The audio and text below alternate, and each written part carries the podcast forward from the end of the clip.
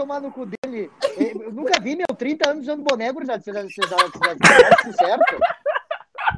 Ô, meu, eu não sei vocês, meu, mas vamos se fuder. Eu acho errado isso aí, meu.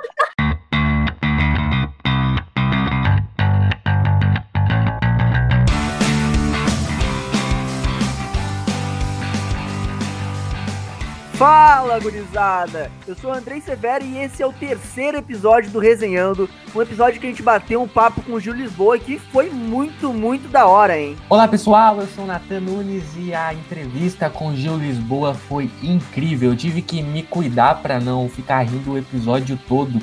E se você é gremista e tá um pouco receoso de ouvir uma entrevista com um comediante colorado, cara, ouve porque ficou demais. Eu tenho certeza que você vai dar incríveis risadas com o brilhante Gil Lisboa. Fala, gurizada, eu sou o Nicolas dos Santos e, cara, eu vocês já me conhecem pela minha risada muito característica e não dá para passar batido pela minha risada. E eu tive que mutar o meu microfone porque eu tava rindo Todos, muito. né? Aqui, muito. Cara, muito, foi demais. Ficou muito bom mesmo. Eu, assim, ó, escutem. Só escutem, só escutem. Fala pessoal, meu nome é Henrique Knebel e eu tô fechado com meus colegas, valeu muito a pena. A gente esperou um pouquinho, mas valeu muito a pena. O cara é muito bom, muito engraçado e tenho certeza que todo mundo vai gostar. Então, solta o play que vale a pena. Então tá, gurizada, curtem aí esse podcast maravilhoso que a gente entrevistou o Gil Lisboa, que provavelmente deu uma horinha, uma horinha e pouco. E é tempo, é tempo, mas vai valer muito a pena. A gente teve que ficar nós quatro aqui mutado para poder não ficar rindo no fundo, porque o cara é muito gente fina, muito gente boa. Curte aí.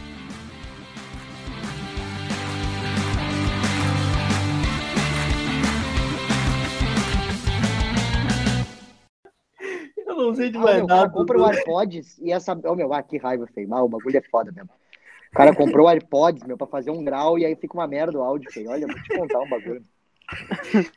Ai, cara. E aí, Gil, como é que tu tá, meu?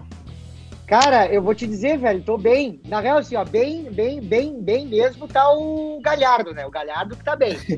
Eu tô tendo ficar bem, tá ligado? Mas tô muito feliz de dar essa, conversar aqui com vocês. Tamo junto, gurizada. E vamos ver o que, que vai sair. Muito obrigado pelo convite mesmo, viu? Então tá, vamos, vamos já puxar essa- esse bate-papo de hoje. Cara, eu vou ter que te perguntar uma coisa assim, a- a- o público do Na Resenha, ele tá ensandecente perguntando isso a toda hora. Ele manda, meu, manda, manda, manda e-mail pro, pro nosso na resenha gmail.com. Cara, pergunta, pergunta isso pro Gil, pergunta, pergunta. Eu vou ter que perguntar, né, meu, não tem? Cara, pra começar, que porra é fogo no dedo, meu? Da onde que começou isso? Cara, e é o que mais a galera pergunta, e eu, é que eu digo sempre. Eu gostaria de ter uma boa resposta pra vocês. Tipo assim, ó, bah, um bagulho incrível. Um dia baixou um santo e me disse, mas não, meu, é uma. A história é o seguinte: eu fui gravar o saque do torcedor pela primeira vez. Ah, ah, que era sobre o, o Wendel, se não me engano, acho que foi o Wendel. E aí a gente tava. como é que é o meu processo criativo? Porque tem muita gente que me conheceu agora com o Internacional, mas não sabe que eu tenho sete anos de comédia. Eu trabalho com comédia faz. Eu trabalho assim, remuneradamente, só com comédia fazem quatro anos. Mas que eu já venho me dedicando somente à comédia faz sete, entendeu? Então eu tô há muito tempo trabalhando, eu trabalhei com Cris Pereira, Nego Di, Badim, ah, ah, Fetter, Zé Vitor Castiel, Afonso Padilha, Thiago Ventura, toda essa turma eu já trabalhei. Inclusive fui o convidado do Thiago Ventura no Te Apresento Meu Amigo 2019. E, e o meu processo criativo, ele vem do stand-up, do improviso. Então muitas coisas que acontecem no vídeo são de momento. A gente escreve a estrutura do texto, ou seja, a gente vai botando, elencando tópicos do que, que eu tenho que falar. E muita coisa eu vou utilizando esse meu processo criativo, que é do improviso. E aí a gente estava fazendo e eu senti que faltava alguma coisa. Como eu trabalhei muito tempo com, o- com o Cris, a gente trabalhou dois anos e pô, participei de todo o início do canal. Ah, basicamente fui eu e ele que, e o Álvaro, que é o irmão dele, começamos esse trabalho, nós três ali garimpando. E eu sei que o bordão é uma coisa forte. E eu não tinha nada para falar, não tinha um bordão. E aí eu- um amigo meu que trabalhava comigo, que era o meu assessor na época, que é o Guto de Lima, tava fumando um cigarro. E eu falei, meu amigo, pega esse isqueiro. Aí eu peguei o isqueiro e falei, fogo no dedo! Os caras riram. E eu falei, então é isso aí. Foi, velho. Eu queria que tivesse alguma coisa a mais que isso, mas na real foi muito de momentos. Os guri riram, eu fiz uma aposta. E graças a Deus hoje a galera, porra, tá falando pra caralho isso e eu fico feliz pra caralho, sabe? É essa a história, mano. Cara, literalmente do nada, assim, foi do nada. Nada, do nada, do nada. ô, ô, ô, Gil, a gente até investigou a tua vida, viu? A gente sabe tudo, a gente sabe teu CPF, teu RG. Então, uma coisa, eu tô, se vocês quiserem pagar umas contas que eu tô no Serasa, me ajuda também, né, meu? Vocês fazem pesquisa, não querem ajudar pro cara, meu. Pá, como vai ser? Legal o Kleber aqui ganhando um chicletinho, ganhando baita dinheiro, Moisés aqui faz mulher, cara. Com a cadeira de gamer ali, pai, boné pra trás, eu conheço a gente, meu, conheço a gente. Tá? É, não, esse aí tem menos de 30, esse tem menos de 30. e, ô, Gil, como tu falou, tu já é humorista há 7 anos, mas como é que, como é que começou a tua vida no, no humor? É, eu acho que é o mesmo processo de muita gente, assim. Eu, eu desde pequeno, eu sempre fui ligado à questão de ser ator, né? Sempre tra trabalhei com a, a artes cênicas, uh, eu fiz alguns curtas-metragens quando era menor, fazia propaganda e tal. Então eu sempre tive envolvido no lance do teatro, né? E o stand-up caiu para mim de paraquedas, meio parecido como fogo no dedo, assim. Uh, eu tinha um, eu comecei um grupo de teatro na, no meio uh, espírita, que era a religião que eu frequentava antigamente. E aí esses três rapazes junto comigo, a gente uh, sonhava em se apresentar, era se apresentar, não era questão de stand-up, era se apresentar mesmo. E aí um dia a gente fez um espetáculo, a gente botou 200 pessoas no lugar, cabia 190, assim. Achamos que estouramos, assim, né? Eu tava feliz pra caralho. A partir daí eu comecei a, de fato, entrar na comédia com o grupo Três Homens e Meio. Daí a gente fez outro show num teatro daí. Pra, uh, esgotou uma semana antes, tinha 150 pessoas. E o nosso terceiro show, uh, eu, eu me apresentei junto com o Cris Pereira. A gente, eu, meu, eu tinha 17 anos. E eu fui no escritório do Bart Lopes, que hoje é, uh, trabalha comigo na produção. Uh, e é muito louco porque eu fui de terno, nós fomos tudo de terno, nós tínhamos 17, 18 anos, né? Nós tínhamos convenção nego velho que ia dar certo. E aí nós somos tudo de terno, pai, terno dos coroas, a coisa mais horrível do mundo. E aí foi lá no escritório e eu cheguei lá pra ele e falei, meu, é seguinte, eu quero contratar o Cris. o, o Bart ficou olhando assim, o que, que esse guri cagado quer, né? E aí a gente foi lá, cara, e contratou o Cris, botamos, foram 500 e poucas pessoas no Teatro Dan Higgs, e, velho, a partir dali eu peguei e falei, cara, eu, eu jogava futebol antes, eu, eu, eu, inclusive fiz um, um teste da Nike que eu cheguei a passar, mas não fui pros bagulho e tal. E, e, e, e cara, eu, eu, aí, eu, aí eu realmente decidi que ali eu queria é, trabalhar com comédia e a partir daí eu comecei a entender a complexidade que é trabalhar com comédia, né? Porque muita gente acha e vê o meu trabalho e fala assim, ah, esse guri aí só fica gritando, esse guri aí é, é, só fica falando bosta, mas não sabe que por trás disso tem toda uma estrutura. Se vocês forem ver agora aqui, ó, vocês estão vendo por imagem, talvez os guris não vejam. Mas aqui é um estúdio, ó, que é onde eu trabalho. E esse lugar aqui demorou sete anos para eu ter um lugar assim, porque antes era no quarto dos meus coroa. Tu entendeu? E, e, é muito trabalho e é muita métrica. Eu estudo comédia há muitos anos. Eu, hoje eu dou curso de comédia também. Uh, e é muito difícil, mano, porque tem um monte de regra para ter fazer uma piada. Tá? Tem uma estrutura que a gente divide em três partes, que é setup, punchline e distorção cômica. Então tudo isso, todo esse estudo é o que faz no final das contas eu pegar um isqueiro e gritar fogo no dedo e ser maneiro, entendeu? Uh, então eu, eu, eu, eu, tive desde cedo essa visão, graças a Deus eu, eu trabalhei com gente muito profissional. O, o primeiro dele, deles que me falou isso foi o Bart Lopes, ele falou, Gil, tem talento, acho que tu é um menino bom, só que tu tem que entender que se tu não estudar isso que tu tá entrando, é igual uma área. Se tu, tu quer ser médico, tu pode ser muito talentoso. Pode não tremer, tu pode ser um cara uh, uh, muito preciso, mas tu precisa ter a teoria do bagulho. E foi isso que eu fiz desde cedo e não me arrependo nem um pouco, sabe? Chega um momento que fica muito chato, que o cara não aguenta mais estudar métrica, estudar camada do riso, mas faz muita diferença para se apresentar e, por exemplo, hoje ter duas sessões esgotadas depois de 180 dias sem fazer show Hoje está com duas sessões esgotadas no Boteco Comedy, pra mim, acho que é o resultado desse trabalho que eu venho fazendo, dessa dedicação, tá ligado? Ah, meu, que da hora, meu, que da hora. Uh, é assim, é toda uma preparação que tu tem que as pessoas não, nem imaginam, né? Só nem imagino. Ver o videozinho pronto ali do TikTok, assim, estilo TikTok, acha, não, o cara pegou o celular, ele gravou TikTok, deu, acabou. É. Mas não imagina, Ô, né?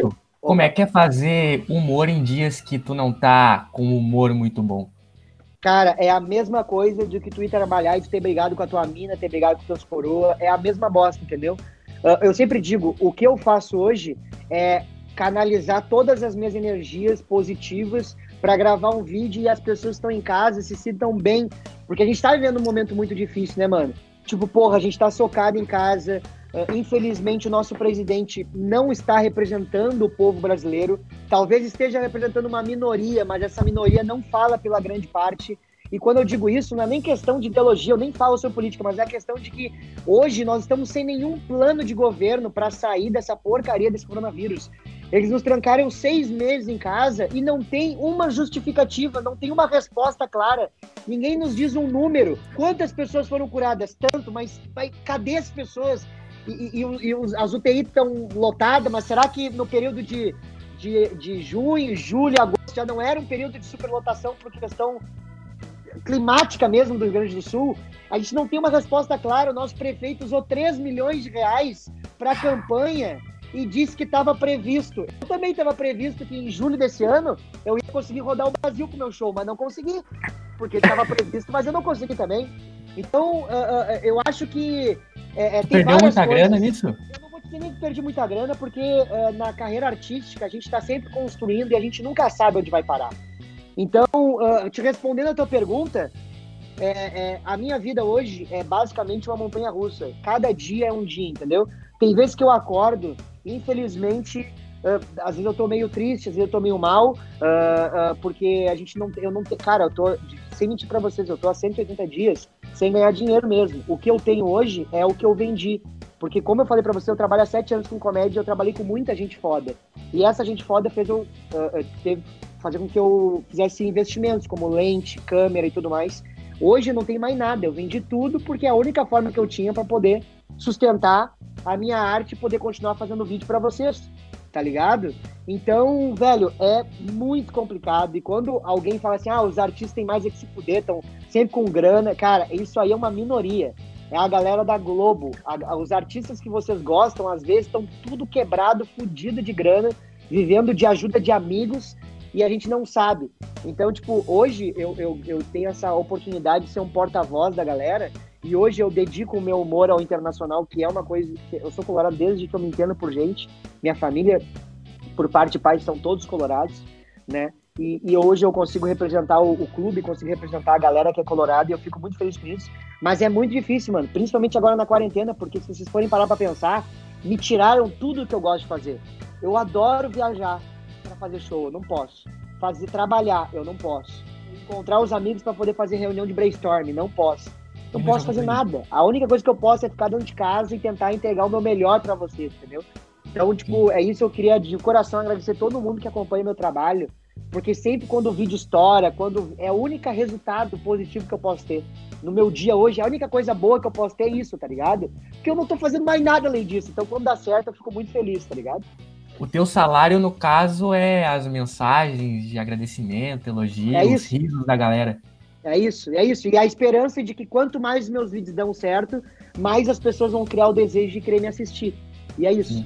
O problema, mano, é que é, é, muito de perfil, saca? Cara, o que que acontece? Uh, todo mundo hoje está sofrendo na pandemia uh, em relação à economia, né? Então, tipo assim, hoje tem muitas empresas que procuram, mas mais para fazer permuta, ou às vezes para fazer uma campanha e tal. A gente até tá fechando algumas coisas agora, mas tipo, até isso acontecer, até isso porque as empresas hoje estão cortando custos, entendeu? Evitando o gasto, né?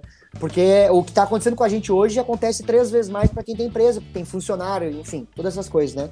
Mas a, a, a, existe essa possibilidade. Hoje eu tenho poucas coisas e, e, e, também para manter tudo, para vocês terem noção, antes da pandemia eu tinha 11 funcionários. Eu, eu tinha 11 funcionários para trabalhar, porque a gente, é, é, eu tenho uma parte no Boteco Comedy, que é um comedy club aqui de Canoas, e aí a gente fazia a agenda do comedy, aí tinha a minha carreira, tinha a carreira do Eric Clapton, que hoje está muito bem no TikTok e tudo mais. Uh, e aí eu tive que demitir toda essa galera e todo aquele trabalho continuou, e eu, eu, eu tô tendo que continuando fazer. Então hoje, por exemplo, a gente atrasou pra caralho, porque eu tava terminando a agenda do boteco, terminei o meu vídeo, postei, tô aqui com vocês, vai terminar, vou terminar de escrever meu show, vou fazer duas sessões, vou chegar em casa, aí eu vou descansar para amanhã continuar o corre de novo, tá ligado? Meu Deus, que correria. É, e, é, e, e, é todos os dias assim, né? Porque eu tô tentando postar conteúdo todos os dias, e é que nem a gente tava falando antes, é todo um processo, né? Pra vocês terem ideia, para eu escrever aquele, aquele vídeo dos cachorros, eu tive que ler a característica de todos os cachorros populares, porque, porque pra, por exemplo, o Rodney. Por que, que eu falei que o Rodney é um labrador? Esse é complicado, hein? Esse é complicado. Né? Porque o labrador, ele é um cachorro que ele faz merda se tu deixar ele sozinho. É dele, ele gosta de fazer merda. Entendeu? E aí eu tive que descobrir na origem do cachorro por que, que ele faz merda, por causa dos antepassados dele. E aí pra fazer conexão com o Rodney, que também faz merda. O cara Eu tem que estudar biologia pra fazer humor. Pra fazer uma piada de 10 segundos, entendeu? Mas tem um comediante lá dos Estados Unidos, que eu me fugi o nome dele agora, mas ele fala assim: vale muito a pena tu perder uma hora pra uma piada de 10 segundos. E valeu a pena, tanto é que no Reels bateu 112 mil views, tá ligado? Então justifica cada esforço que eu faço. Aqui é um tempo dedicado, Não, né? eu, eu, eu vejo que tu, nessa tua correria absurda, assim, pra produzir conteúdo, muitas vezes tu acaba o, terminando teus vídeos de editar, de editar e tudo mais, tarde, assim, meia-noite e pouca. Aí eu, eu vejo até que eu te acompanho no, no Instagram e no Que Twitter. foda. Aí tu lança, assim, no, no, no Instagram, ah, vocês querem ver agora ou, ou vocês querem que eu lance amanhã? E a gurizada tudo vota. Não, agora, agora, agora, agora. E como é- Como é que tu se sente em relação a isso? Porque não importa a hora, vai ter gente te assistindo, querendo te ver, ver teus vídeos, vai estar vai tá ali rindo com, teu, com, teu, com teus conteúdos. Cara, isso pra mim é, é, o- é- é- é muito gratificante, assim. Eu acho que há sete anos atrás, ah, eu lembro que o meu desejo de comediante era um dia ser visto, é ter pessoas que gostam do meu trabalho e principalmente uma coisa que a comédia sempre fez por mim é me deixar feliz nos momentos que eu tava triste. Eu tenho depressão, então a comédia sempre foi um alívio, foi uma válvula de escape pra mim, tá ligado? E, e eu acho que quando eu comecei lá, eu lembro de ter esse sentimento de querer que tenha pessoas que gostem do meu trabalho, entendeu? E eu acho que quando tu me diz isso e, eu, e, e quando eu sinto esse carinho das pessoas, basicamente é só a resposta de meu, continua, vai nessa pegada que tá tudo certo e, e- só me dá mais força pra continuar, tá ligado? Por isso que tem gente que fala assim, porra, tu responde todo mundo no, no Instagram e eu procuro responder todo mundo, tá ligado? Às vezes não dá porque é muita gente, mas eu sempre respondo pra falar, pra agradecer, né, meu? Porque isso nada mais é do que o carinho pelo teu trabalho e, e a resposta, que nem a gente falou, é o, sal- é o meu salário, entendeu? Então, quando isso acontece, basicamente é, é quando eu vou dormir feliz, quando eu vou dormir bem, pronto pro próximo dia tentar acertar outro, tá ligado? Cara, e tu falou que tu já, já trabalhou aí com Afonso Padilha, Thiago Ventura, esses caras aí. Como é que foi trabalhar com, com esses grandes nomes do stand-up brasileiro? Se tu puder comentar, contar alguma Com história. certeza. Cara, ah, ah, eu posso dizer pra vocês que todas as pessoas que eu trabalhei foi épico, assim, tá ligado? Foi maravilhoso, porque eu tive a oportunidade de pegar essa galera muitos antes do sucesso, outros depois do sucesso, outros entrando no ápice do sucesso. E é impressionante, especificamente esses dois nomes que tu falou aí, o quanto eles merecem cada centavo, cada pessoa que segue o trabalho deles, tá ligado? Eu sempre falo que o Ventura, pra mim, é, um, é, um, é uma grande referência na comédia. O Ventura, pra mim, hoje eu posso chamar ele de irmão, e, e eu tenho muita alegria de poder dizer isso, porque é um cara que me ensinou muito, ah, de verdade, sobre várias coisas, e principalmente sobre tu ter ah, a, a confiança e tu ter, e sabe, tu bater o pé no que tu quer fazer, sabe? O Ventura sofreu pra caralho no início da carreira em relação a preconceito, ele, ele tá vindo com uma nova ah, proposta de humor, ele, ele, ele que trouxe esse lance de postar trechos de stand-up no Facebook, trechos de stand-up no YouTube, tá ligado? No YouTube nem tanto, mas no Facebook foi ele que trouxe forte, com boas produções, lance do especial de comédia. O glamour do especial de comédia foi ele que trouxe. E fora as outras filosofias que ele colocou no mercado, como agora tem a possibilidade de comediantes mais iniciantes abrir shows de caras maiores, sabe? E é muito louco o quanto que eu aprendi e o quanto que eu amadureci com esses caras, sabe? O Afonso também foi o cara que me deu a primeira oportunidade de fazer show no Curitiba Comedy, de fazer show no Comedians, que infelizmente dois, as duas casas de comédia fecharam por causa da pandemia, mas eram as maiores casas de- do Brasil, assim, sabe? E são caras que ensinam muito sobre isso que eu tô falando pra vocês e é isso que eu tô passando, sabe? Às vezes tu vai pegar esses caras que começaram na comédia no YouTube, no Facebook, no Instagram, no TikTok, enfim, tu vai ver que eles não valorizam tanto a comédia quanto eu valorizo e essa turma de Saná valoriza, porque a comédia pra nós é o nosso trabalho, é tudo, entendeu? Então, e, e eu, e eu me dedico, toda essa estrutura que vocês estão vendo aqui é só pra comédia, entendeu? Não é pra. É pra isso, eu vivo pra isso, entendeu? E tudo que eu me dedico é pra isso. E acho que um pouco dessas coisas que eu absorvi foram deles. Porque eles, cara, o Ventura é impressionante, velho. O Ventura, muita gente diz, ah, agora tá rico e tal, mas, cara, esse maluco não para um segundo. Todo dia ele se renova, todo dia ele cria uma coisa nova. E tudo que vocês falam dele, tanto.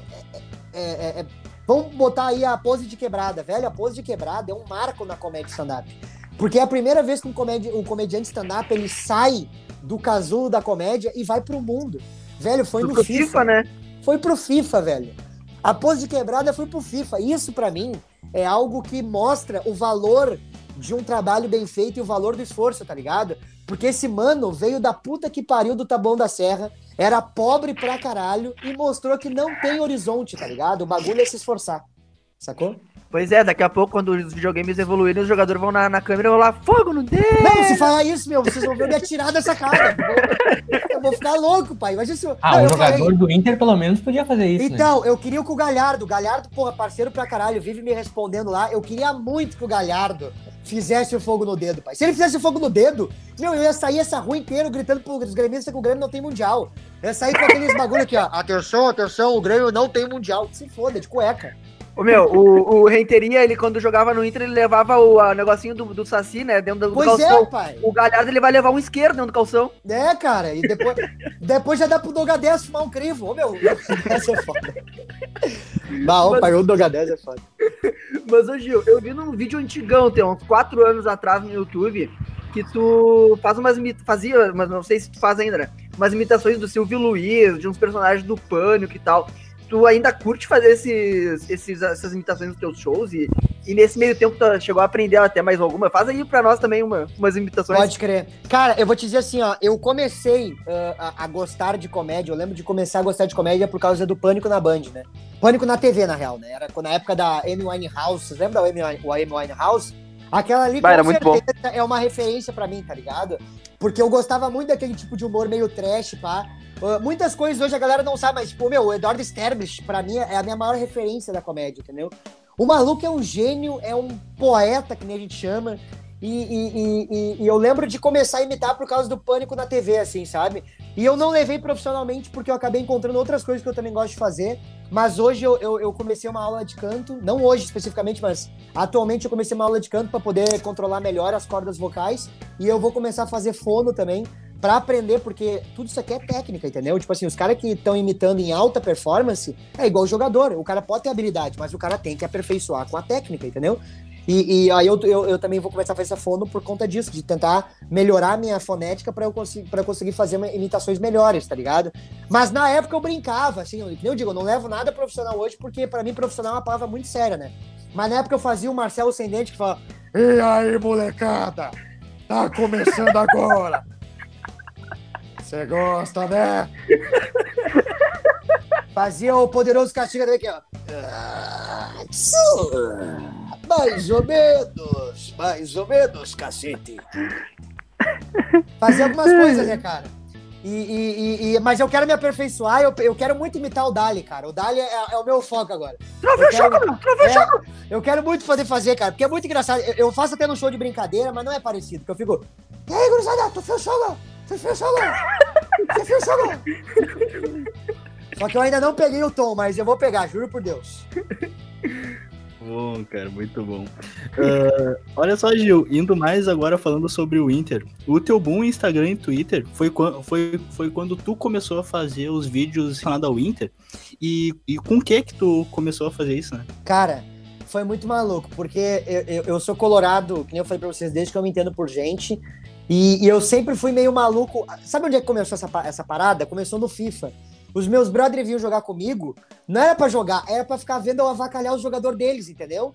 E aí, na época, um, um amigo meu de pô, longa data, o Ariel, que inclusive também trabalhou na artistaria, chegou pra mim e falou assim: Gil, eu acho que tu devia gravar vídeo ah, reagindo ao FIFA. Daí eu fiquei com isso na cabeça e deixei. Aí uma vez, eu comecei a eu fui abrir o show do Renato Albani ali no Porto Alegre Comedy Club e comecei a gravar uns stories.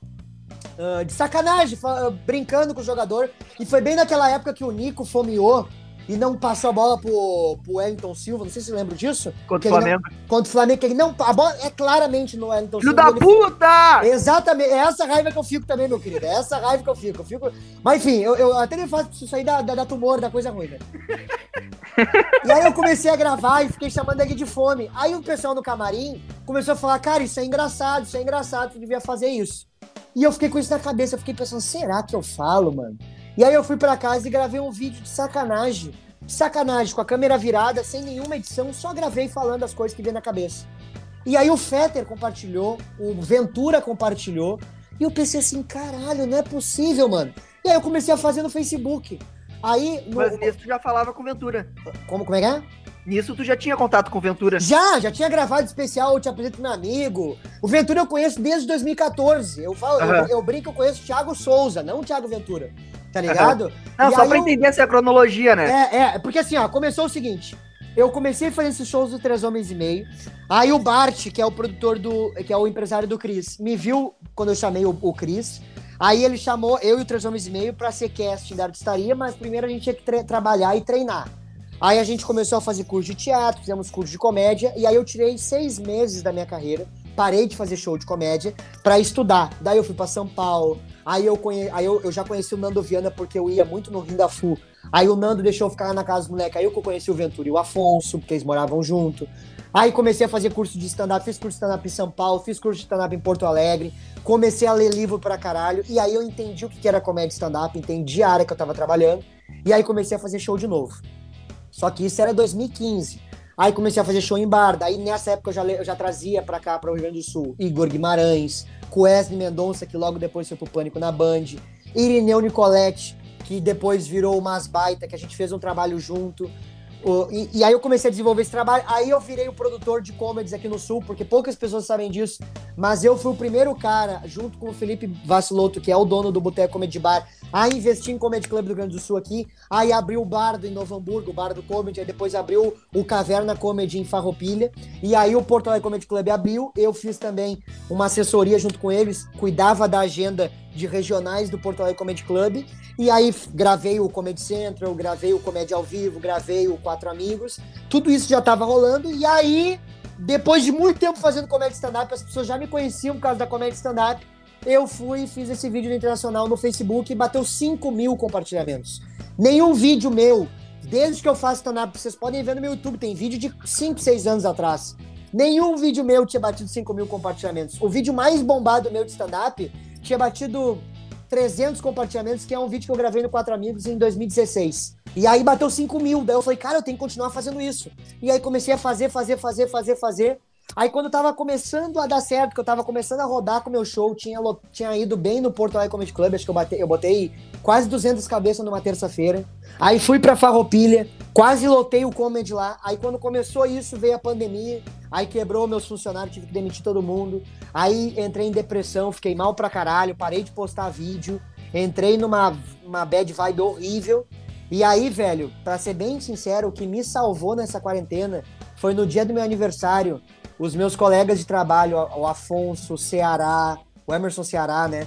Ah, o, o, o Quesne, o, o, o Vitor Amar, essa galera, eu, eu- eu até eu quero, não quero esquecer quem mandou, porque a galera me mandou uns, vídeos me apoiando, falando assim, ah, ô meu, nós gostamos pra caralho de ti, ah, nós confiamos pra caralho em ti, e isso, velho, me tirou da vala de um jeito absurdo, e, e aí eu voltei a produzir vídeo, e aí acho que o vídeo que começou a dar certo mesmo foi o dia que eu gravei no Grenal, que eu peguei a caixa de som e comecei a gritar pros vizinhos aqui.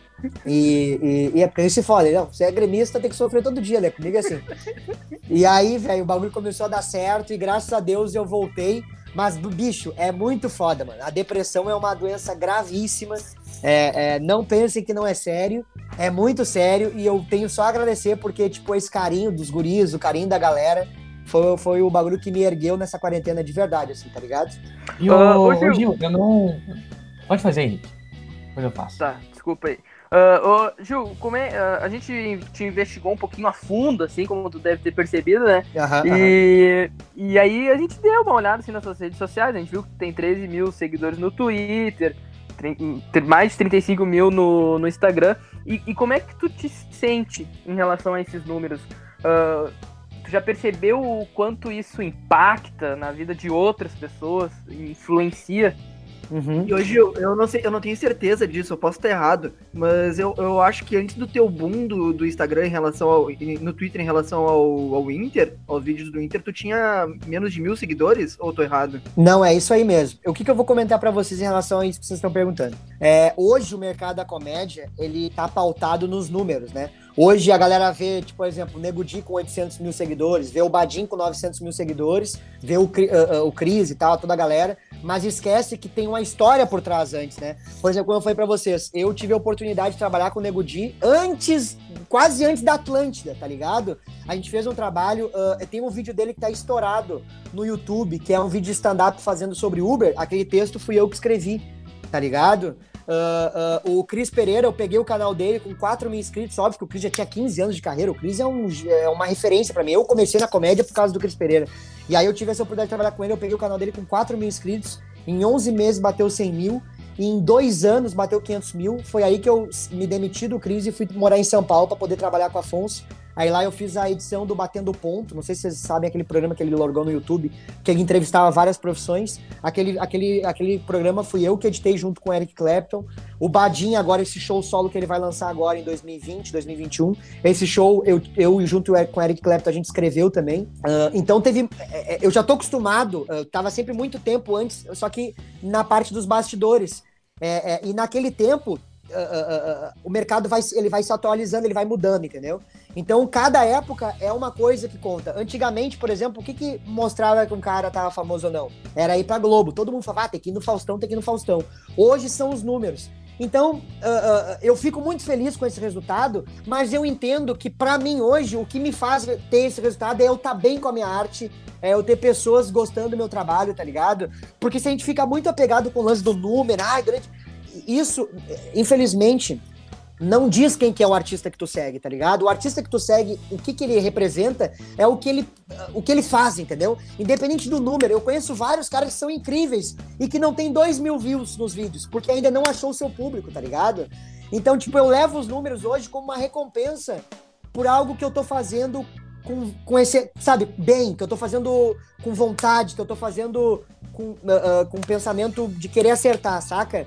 Uh, eu fico muito feliz, porra, que nem tu falou, eu tinha 500 seguidores no Twitter e em dois meses eu bati 13 mil, tá ligado? No TikTok, em 30 dias eu bati 30 mil e agora eu tô com 40 mil. Então, tipo assim, são números expressivos pra caralho, são coisas que me. O Facebook lá no Bameu, que é a minha página, eu tenho 75 mil e no Instagram agora eu vou, eu, eu, eu vou pra 36 daqui um pouquinho mais, tá ligado? É um, uma velocidade absurda é um negócio que eu fico feliz pra caralho, mas eu sempre procuro não me ver como um cara de números, porque, que nem eu disse pra vocês, os números não representam o artista que tu tá segurando, tá ligado? Às vezes, cara, quantas vezes tu vê um sucesso de um cara que faz um negócio e bate um milhão de seguidores? Tu entende? É, é, é não tem como tu dimensionar o que artista que tu segue pelo número. Agora, pelo que ele faz, pela arte que ele entrega, aí sim, tá ligado? Por isso que eu fico feliz. Desculpa quando alguém chega para mim e fala, pô, Gil, eu gosto pra caralho do que tu faz. Isso para mim é o resultado de um trabalho, tá ligado? É gostar do que eu faço, não é gostar porque eu sou famoso ou porque eu tenho números, tá ligado? Então eu, eu, eu, eu, eu sou dessa linhagem de que prioriza ter um conteúdo do caralho do que ter grandes números, sacou? Hoje eu, eu, eu, eu vejo que os números são a consequência desse bom trabalho. Vocês entenderam o que eu quis dizer? Não tô menosprezando é. os números, tá ligado? Só tô dizendo que eu prefiro que as pessoas me lembrem por um grande trabalho do que por estar famoso na internet, sacou? Claro, claro. Ô, ô Gil, tu.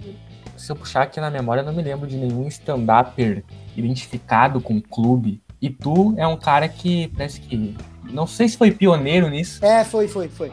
Foi. Tu acha que isso pode crescer, que tu pode influenciar mais pessoas? Tu acha já, que já, já tá. Tá. Já tá. Já tá? Já, já tá. tem gremista te copiando e depois dizendo não que sou gremista, Não sou gremista como Colorado também.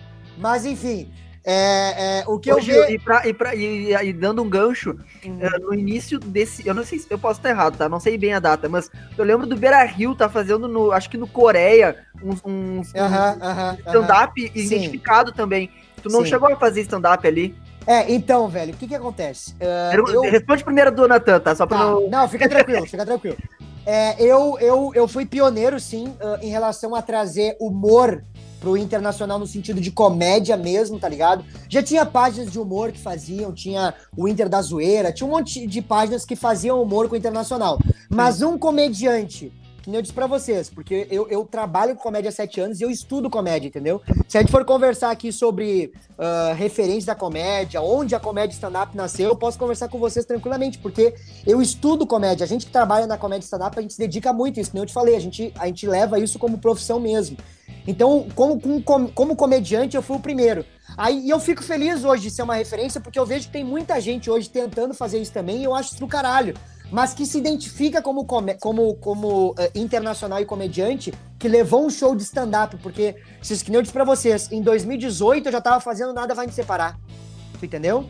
Foi uh, o meu movimento de levar uh, internacional e comédia, bem dita pro palco e tal, esse movimento foi meu. Aí aconteceu o Beira Rindo, que é do começou com o Donato Oliveira, a gente até teve uma briga, uma discussãozinha lá, porque ele, ele ficou. Porque eu expliquei pra ele, falei, cara, eu sou comediante stand-up, o meu resultado é ir pro palco. Eu tô angariando o público para isso. Mas não vejo problema nenhum tu fazer a tua noite uh, do Beira Rindo, porque ele não ia fazer um show solo, ou seja, ele ia fazer um show sozinho. Ele ia chamar um monte de gente, e muitas vezes aquela galera nem fazia texto de Inter, fazia texto de qualquer outra coisa tá ligado? Era muito mais uma noite de comédia. E eu fui o cara que foi, não, vou levar a noite do Inter, especificamente do Inter, é uma hora falando de internacional para público do internacional e futebol. E foi isso que aconteceu, tá ligado? Então, assim, dentro desse tema, eu sei que existem várias controvérsias e tal, mas eu sei, até por questão de vídeo mesmo, que eu fui o primeiro cara que levei o negócio do internacional pra comédia mesmo, visando fazer humor e comédia stand-up pra internacional. E eu fico feliz, mas acho que não deve parar por aí. Eu fico feliz pra caralho e acho que deve continuar. Assim como agora eu vejo que tem um monte de gremista no TikTok, um monte de gremista no Instagram, que tá começando a se identificar. E, meu, fico feliz pra caralho, entendeu? Que nem o movimento das minas. Cara, eu vou falar pra vocês a real. Eu comecei a fazer esse bagulho das minas, não é por hype. Eu comecei a fazer o bagulho das minas porque desde que eu sou criança, minha mãe faz eu assistir Copa do Mundo Feminina. Quantas vezes passava na Band 4, 5 horas da manhã e eu tava acordado para assistir. E, vou dizer, e eu vou continuar fazendo co conteúdo das minas. Acho um absurdo um monte de comentário machista que eu recebo no meu Instagram, falando: ah, o que, que tu quer falar das minas? Se os caras são bem melhor. Fala, meu velho, os caras são bem melhor porque tem mais tempo. Dá tempo às minas. Dá tempo às minas, vê elas jogando bola pra te ver só. E depois que eu comecei com esse movimento de falar das minas no futebol, começou um monte de página também falar isso. E eu fico feliz pra caralho. E é isso, meu velho. O pioneiro, quando vocês falam, não é pra, ah, eu sou o bonitão primeiro, não. É para que a gente deu início ao movimento, e é isso. Aqui na Comédia Stand-Up no Rio Grande do Sul, eu fui o cara que deu o pontapé inicial para ter comedy clubs aqui no Rio Grande do Sul. E eu fico feliz pra caralho, é isso. O lance é que não pode ter vaidade, tá ligado? Ah, quem foi o primeiro, não importa. O que importa é tu fazer um bom trabalho. Se eu sou o primeiro e chega alguém que faz o trabalho melhor que o meu, o cara vai ter mais uh, uh, exposição do que eu. E eu não posso ficar triste. Eu tenho que ficar feliz porque é mais um brother cavando mais um lance da comédia, daqui um pouco alcançando mais público que pode me assistir, entendeu? É isso que não pode acontecer. Competição. Velho, o que, que eu foco? Divulgar as minas. Quanto mais página falar de mina, tá feito. É isso aí. Para mim é, é esse o foco, tá ligado? Para mim é essa a maneira que a gente tem que trabalhar, sacou? Uh, cara, e voltando ali pro Inter, uh, qual, é, qual é que é o teu nível de Colorado? Cara, de, 0 a 10, eu vou te dizer que eu sou 8, tá ligado? Por que, que eu não sou 10? Porque eu vejo que tem alguns colorados que eles, eles passam da linha do, do fanatismo pra violência, tá ligado? E é aí onde eu não gosto de pisar entendeu? É, eu acho que é importante a gente sempre ressaltar que a gente tem que torcer, nós temos que xingar, nós temos que gritar. E quem disser assim, ah, vocês são muito torcedor, é isso mesmo. Nós estamos pagando o clube. Eu sou sócio no clube, eu, todo mês eu pago lá, eu pago meu valor de sócio. Todo mês a gente está aqui pagando pay-per-view, pagando. A gente tem que torcer, a gente tem que gritar. Não é o nosso papel entender de futebol, nosso papel é amar e gritar. Só que a gente não pode esquecer que os caras que estão lá são profissionais entendeu? Então, tipo assim, quando eu vou lá e xingo Moisés, eu tô xingando ele e fazendo piada, mas é piada. Mas lembrando ele, Moisés, tu ganha um baita de um dinheiro, tem um monte de gente que eu já vi, porque eu fui jogador, eu sei o que eu tô falando. Eu já vi vários caras que jogavam muito mais bola que Moisés não ter a chance que ele tem. Então, meu velho, honra tuas calças, honra o bagulho. Não adianta ficar brabo. Tem que, meu, é o nosso papel. Nós estamos ali torcendo e tu tá ali jogando. É isso aí. Tu ganha pra isso, tá ligado? Só não, não, não, precisa nem honrar. Só não dar cabeçada pro chão em um grenal. Pô, né? né? Aí, tu já recebeu xingamento no inbox do Instagram? Do Fux. O Fux já ficou bravo comigo. Não era tu que tava naquele vídeo então xingando o Fux na, na, na, lá na Mercedes que ele tava? não era, não era. Senão eu teria chamado ele de cu de cachorro, alemão da, alemão da serra. Mas ele já me xingou, já ele ficou de cara e falou: é, meu, que tá falando, meu. Ele, ele, ele, veio, ele veio discutir comigo porque eu falei pra ele que ele só ganhava prêmio de peça. E é verdade, não mentiu, né? Não, eu não menti. Mas Mas depois. valorizou o passe dele. né? Não, ficar por valorizei. isso, né, pô? E aí depois eu fiquei brincando com ele, mas ele ficou de boa, sabe? Mas ele veio, me- ele veio me xingar, ele veio me xingar, ele veio me É, xingar. Depois daquela apresentação dele lá no carnaval. Ô, Meu, que bagunça aquilo ali, meu. Que, que, que isso, cara? Que, que isso, cara? Que isso? Que isso aí, cara? Que que é isso? Que isso aí, cara? Não entender, cara. Vai lá. Ô Gil, e ca- cara, qual é a tua relação com a torcida do Inter? Porque como é que é a aceitação em relação ao humor com o próprio time? Porque a gente sabe que quando se falamos em fanatismo, ah, tem gente que não, não aceita, por mais que seja colorado, tu fazer piada do próprio time, né? Sim, sim, sim. E, e como é que é essa relação? Se eles aceitam? o- se já teve alguma situação que os caras te mandaram mensagem pra, pra não fazer esse tipo de piada? Uhum. trazer um dado aqui. Ah, cara, o meu cunhado, ele é gremista fanático, cara. Fanático. E ele é muito seu fã, cara. Que maneiro. Muito seu fã. E eu acho que um dos motivos é O esse. dado porque dele, eu no, o no- dado no tirou do Colorado. Tá? Henrique, a- Ah, tá louco? Levantei. levantou. Ô, Henrique, olha só. Em relação às pessoas, o que acontece? Eu acho que, como eu fui o primeiro cara a realmente botar a cara na, na câmera e falar: Ó, meu, eu vou fazer humor com o internacional e eu vou fazer piada. Como a gente sempre fala na comédia, o humor sempre tem um alvo. Não importa. Não importa, às vezes é o, às vezes é o Dali, às vezes é, os- é o Grêmio, às vezes é o Musto, muitas, na verdade assim, vou mudar. Muitas vezes é o Musto, muitas vezes é o Moisés. O que acontece? Como eu fui o primeiro cara e a gente ainda tá eh, engatinhando nesse lance de comédia e futebol, na parte do internacional, falando especificamente, tá? Porque já tem outros comediantes que, a nível de São Paulo, já fazem humor com futebol há muito tempo. É, eu acho que naturalmente, eu, eu já nunca recebi mensagens me xingando, mas imagino que deve ter. Eu já, eu já soube de, ó, meu, meu pai é gremista, meu pai é colorado e não gosta de tipo que tu, tu fala muito mal do Inter. Mas é porque é um processo natural, as pessoas até entender que o que eu tô fazendo é piada e, e eu tô interpretando um personagem. Porque assim, o torcedor louco, ele é um personagem. Eu não sou todos os dias daquele jeito. Eu, aquilo ali é um estereótipo meu no estádio. No estádio eu sou daquele jeito. No estádio eu sou daquele jeito. E possivelmente muitas pessoas que vocês conhecem são assim daquele jeito no estádio. Porque é um estereótipo, todos nós somos assim. O meu pai, na vida, ele é, um, ele, ele é espírita. É completamente espiritualizado, não fala palavrão. Quando ele começa a ver o jogo, ele enlouquece. E é assim que funciona. Entendeu? Só que naturalmente a gente vai falar coisas que, que não é de um colorado, ah, falar- ficar xingando o time. Cara, é piada, é uma brincadeira. É com fundo de verdade? É, mas é aquilo que eu falaria dentro do estádio. Na vida real, se um gremista fala aquilo, eu vou xingar ele. Se ele vier falar pra mim, ah, o Musto é um bosta, eu falo, aí, tá bom, tá bom. E o Concordo, Tassiano, e o, e o Tassiano é um craque. O Tassiano é um craque, então. tu entendeu? É lógico. É uma piada. A gente, eu- eu- só que, como eu disse pra vocês, é um período de adaptação. É tudo novo, gente. Eu recém comecei esse trabalho. Se eu for falar pra vocês que eu tô há sete anos trabalhando com comédia stand-up. Sete anos trabalhando com comédia stand-up. E eu tô há sete, oito meses trabalhando com o Inter. Tem que esperar pelo menos mais dois anos. Mais dois anos fazendo esse trabalho pra galera falar, tá, entendi, é só piada. Tu entendeu? Existe todo um processo aí. E eu fico muito feliz, Henrique, de você me dizer isso aí, porque é impressionante o quanto de gremista que gosta do meu trabalho. Mas é por isso que eu falei pra vocês. Eu sou um colorado nota 8. Porque eu sei respeitar os gremistas também. Eu nunca vou pegar, vai, porque nós temos que matar os gremistas, vamos ter que fuder. Não! A gente vai ali e vai esperar o Tassiano errar a bola. Nós vamos esperar o Diego Souza ficar um balão que nem ele tá, pra xingar ele de gordão. Pra esperar o Renato ir pra beira da praia, encher o cu de Heineken jogando uma, uma bolinha ali e não fazer merda nenhuma no outro jogo. É isso aí que eu tô esperando. Eu tô esperando o erro, entendeu? A gangorra vai virar, hein? É, vai virar. Já tá virando, já tá virando, já tá virando. Não, Vai virar por causa do peso do Diego Souza. Não, mas, ô, meu, me explica, meu. O cara vai, vai num jogo do Inter contigo, tá? Aí tá vendo lá o Inter perder de 1x0 pro Atlético Goianiense. Como é que o cara vai ficar puto do teu lado? Cara, é- isso é muito louco, cara, porque uma- eu, eu fui naquele. Eu não sei se vocês viram esse vídeo, até bombou no Facebook. Que eu fico xingando os caras do. É, é- é na- é numa Libertadores, eu esqueci o nome do time agora, mas eu acho que é a, Uni- é a Universidade do Chile. Universidade do Chile. Vocês chegaram a ver esse vídeo? Não me Eu lembro. cheguei a agora. ver. Cara, no- aí eu, eu, eu fico, eu fico xingando eles no campo, os caras estão treinando ali, eu falo assim, ô Magrão! Ô Magrão! Tu vem com chuteira falsificada, magrão! E eles começam a rir, cara. Eles começam a rir. Aí eu começo assim: Ô meu, aquece, aquece que o professor vai chamar.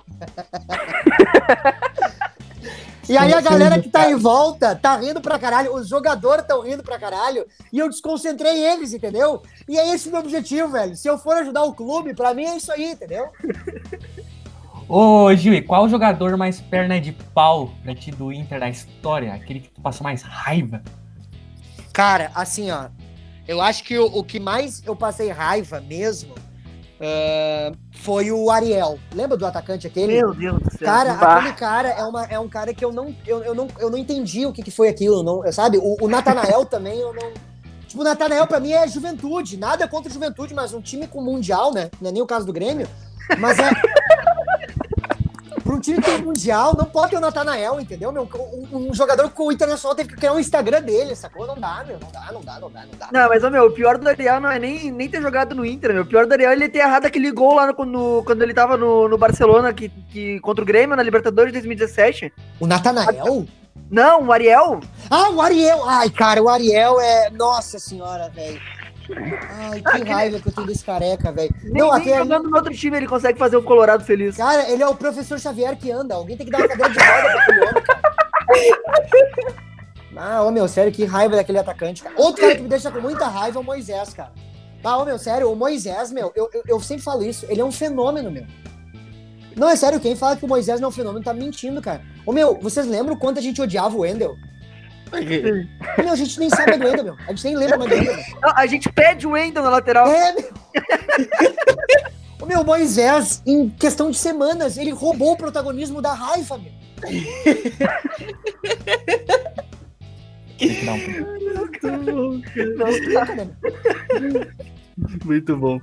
Tá, e Gil, agora que com a tua visibilidade, né, que tá muito grande, e o marketing do Inter, ele já te procurou algu- alguma vez pra te mandar camisa ou fazer alguma campanha pro clube? Cara, ah, eu nunca recebi contato direto deles, tá? Mas já recebi por terceiros e tal, de que eles curtem pra caralho meu trampo e tudo mais.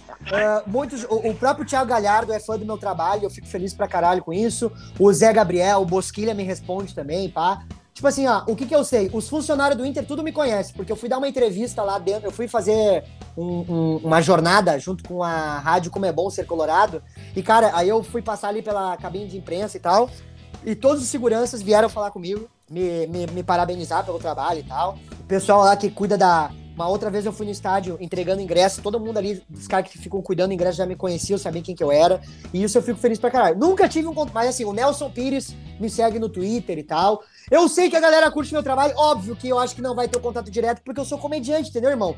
Eu não vou ficar defendendo ninguém. Se o cara tiver mal, eu vou fazer piada do cara tá mal. Se o cara tiver bem, eu vou fazer piada do cara tá bem e vice-versa. Eu não tenho lado. O meu lado é ser. O meu lado é o torcedor. O meu lado é o torcedor. Se o torcedor tiver puto com aquele cara, eu vou lá fazer piada com aquele cara, entendeu? Então, naturalmente, a, a- a direção não vai vir falar comigo diretamente, não vai expor, porque sabem que eu, eu não vou. E eu deixo super claro isso. Antes de ser um comediante do Inter, eu sou comediante. E a, e- e a minha, e a minha coisa é fazer piada, entendeu? Então eu acredito que por conta disso também eu não tenha tido um contato direto, sacou? Mas uma coisa que eu tenho que falar, até falando das minas, cara, todas as minas, todas as minas vieram falar comigo, parabenizar pelo trabalho. E lembrando, eu fui o primeiro cara comediante a falar disso. Já tem várias minas fazendo um trabalho do caralho, inclusive tem a, a Tayla Iscariote, acho que é isso, que ela faz um trabalho com as minas no. uh, uh, que eu dei entrevista com ela agora, inclusive eu sigo ela aí no Instagram, é arroba TH. Deixa eu ver aqui se eu acho, até tinha anotado aqui. Mas uh, uh, depois vocês colocam, cara. É a Tayla Iscariote, acho que é isso, se eu não me engano. E ela tá fazendo um trabalho do caralho. Tem a, a filha do Fernandão que faz o ia nove, falar. é a dela. Inclusive, mano, ela é muito querida, a Tainá. Vive me mandando força no Instagram pra continuar com o trabalho. E ela também já faz um trabalho do futebol feminino muito bonito há muito tempo. E ela Tem- começou agora também com o, no projeto ali do, do Colar, com o É, Eric, é, então, né? é, é. Muito massa. E aí também tem a Renata Medeiros, que há muito tempo já faz conteúdo, inclusive pra jornalista também, sabe? Então, tipo assim, tem um monte de mina que faz trabalho pra elas e eu peguei como homem, peguei e falei, ó, vou fazer isso também, porque precisa ter um dos nossos falando sobre isso pros caras parar com esse preconceito trouxa, tá ligado? E é muito a fuder. A Fábio Simões me deu uma puta moral, mano. Jogadora de seleção brasileira, já ganhou tudo que vocês possam imaginar. Tem mais título do que vários jogadores do Inter. e me deu uma puta moral. Tem um Instagram fortíssimo. A Jenny, a Bruninha, que, que deu, um, inclusive fez um baita de um golaço, dando um baita tapa de canhota, que o Moisés nunca, nunca aquele cu de cachorro dar uma bola daquela. Tá? Então, assim, ó. É, é, é, é, da, do, do, a comissão técnica das Minas já veio falar comigo, da base, enfim, mano. Já teve muita gente do Inter que te, tomou esse contato, mas nunca para fazer uma ação de publicidade e tudo mais, tá ligado? E, ô, meu, pra gente ir encerrando o podcast, já já estamos chegando no fim. Meu, uma pergunta, eu quero a tua opinião mesmo. Tá. Pra ti, qual é o limite do humor? Tem um limite? Que eu vejo muito, muito humorista falando disso, sobre o limite e tudo mais. Qual é a tua opinião sobre isso? Cara, é uma pergunta que a maioria dos comediantes sempre fala, ah, mas é, o limite. Eu acho muito louco porque uh, uh, uh, a piada ela não tem limite. E eu vou explicar isso que eu tô falando. A piada tá na responsabilidade 100% de quem tá falando. Então, se tu quiser pegar e fazer uma piada racista, vai lá e faz, meu amigo. Beleza, tu quer fazer, vai lá e faz. Só que tu vai assumir todas as consequências por isso e vai ter que assumir tá ligado? Se tu quiser fazer uma piada trouxa, piada sem babaca, vai lá e faz. Só que tu tem que assumir as consequências. Uma coisa é a, a galera. Porque o que acontece? A galera quer proibir os caras de fazer. Mano, é assim que a gente descobre a essência das pessoas. É assim que a gente descobre. Deixa o cara falar. Porque tem um monte de gente que não estuda comédia e vai lá e faz piada trouxa e faz piada babaca muitas vezes é, é, é, realçando estereótipos, como eu falei, a minha família toda são de negros, todas são de negros. Eu sou de família negra, eu tenho cabelo de negro. Isso aqui, isso aqui, não, é, isso aqui não é cabelo de alemão da serra, isso aqui é cabelo de. O, tá louco? E eu sempre falo isso. Eu já, já vi vários comediantes fazendo piada racista, e a galera fala: ah, não, deixa, é assim que a gente descobre. É assim que a gente descobre, entendeu? Porque é assim que a gente vê quem a gente não deve dar moral e não deve seguir. Porque hoje, quando a gente segue um comediante e dá moral para ele, hoje os números falam muito alto. E aí essa pessoa vai ter voz para poder falar besteira. Por isso que eu digo, a piada não tem limite. Cabe ao comediante ter a responsabilidade de falar aquilo. Eu, eu, me, se eu for te dizer o meu limite, o meu limite é o seguinte: eu sempre procuro não ofender pessoas Uh, uh, uh, e quando eu digo ofender, é quando tu sente que aquela piada é só por ofensa. Tu sabe quando a piada é só por ofensa? Só pra machucar. Só pra machucar. Quando tu fala assim, ah, bah, esse cara aí é um gordo, nojento, ceboso. Cara, isso não tem não é engraçado, né?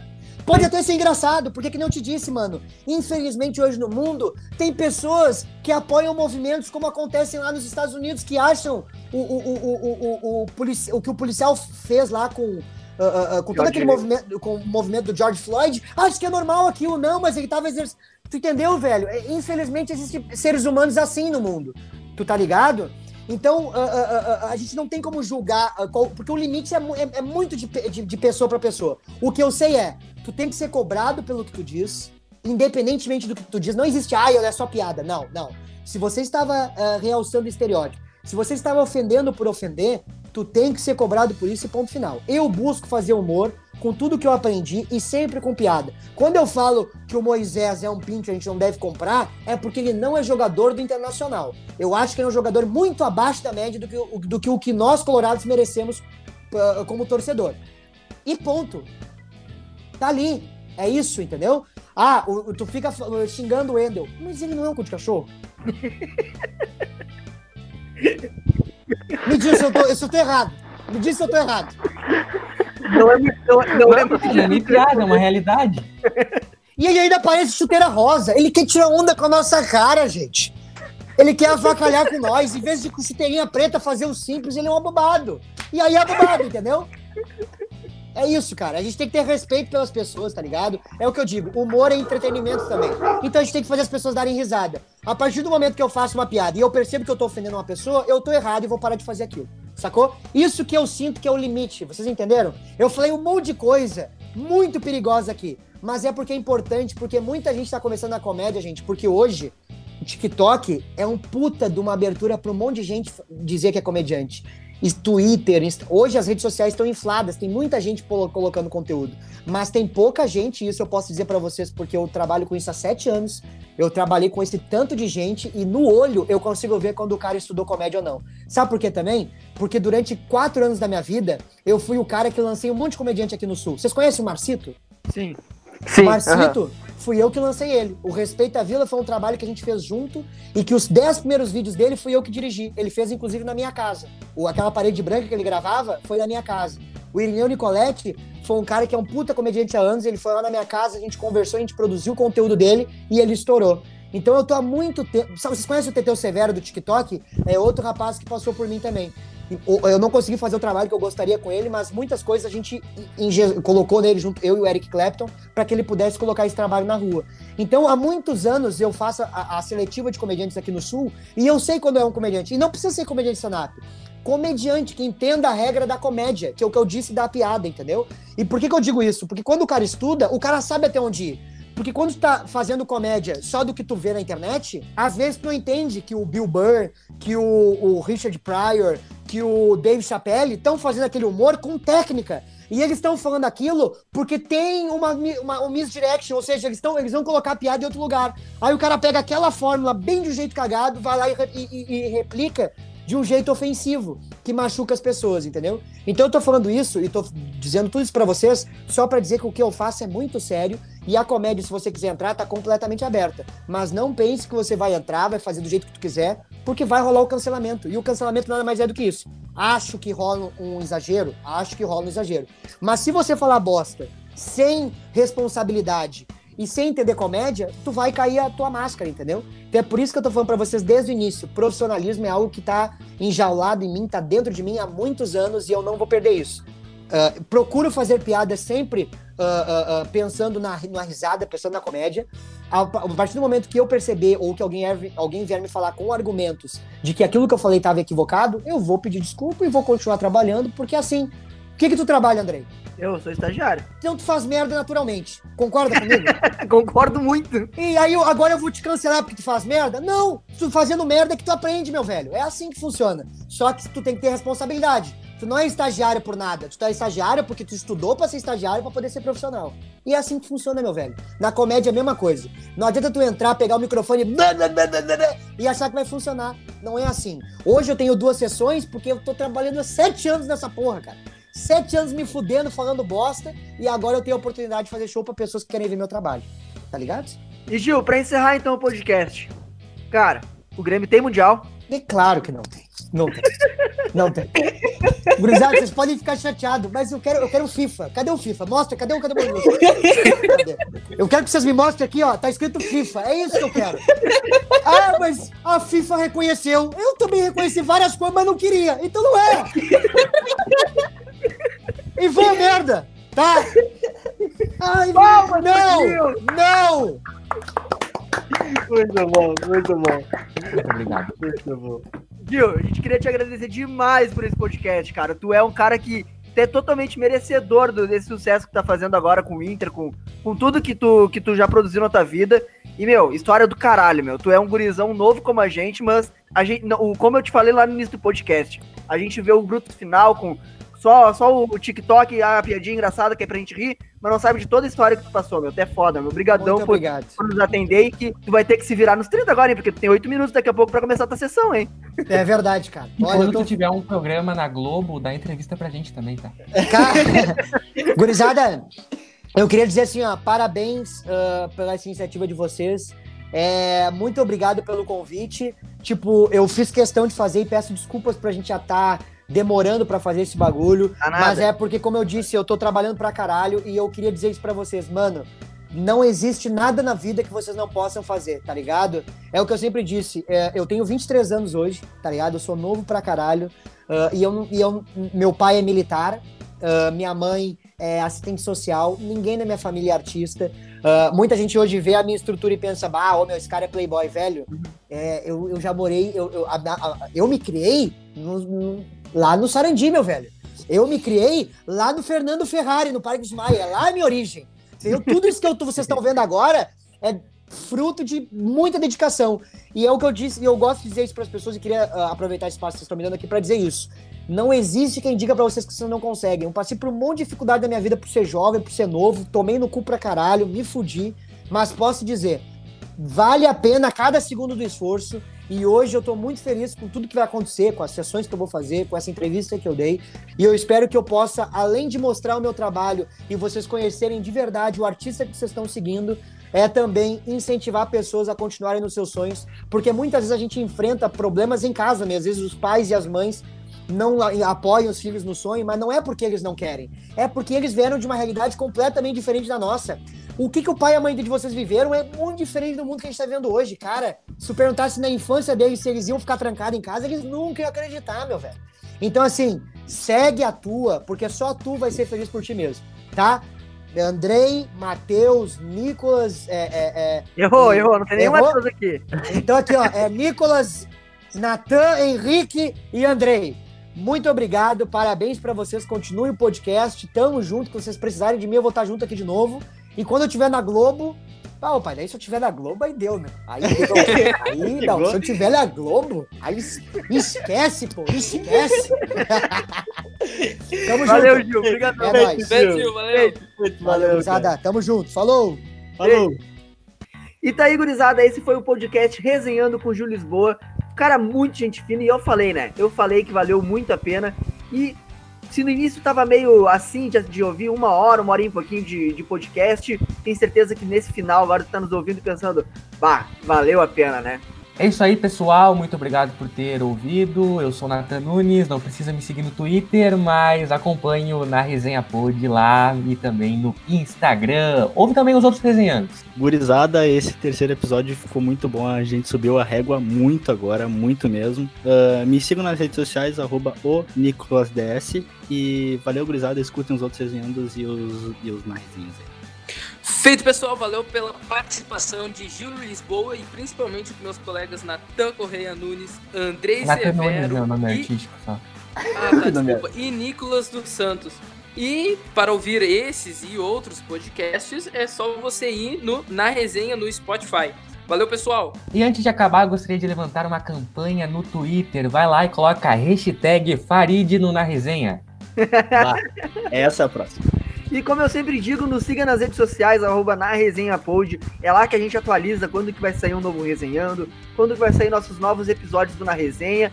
Então é isso, gurizada. Brigadão por ouvir. Compartilha com os, com, com os colegas, com os amigos e os papagaios, cachorro, gato e os ex-namorados. Valeu, falou, é nóis. Fogo no dedo! Ah, deixa eu falar, falou, deixa eu acabar assim. Não, o Nicolas falou. Perdeu? Era, ah, tá, esqueci que dá pra botar no, no, no finalzinho dele.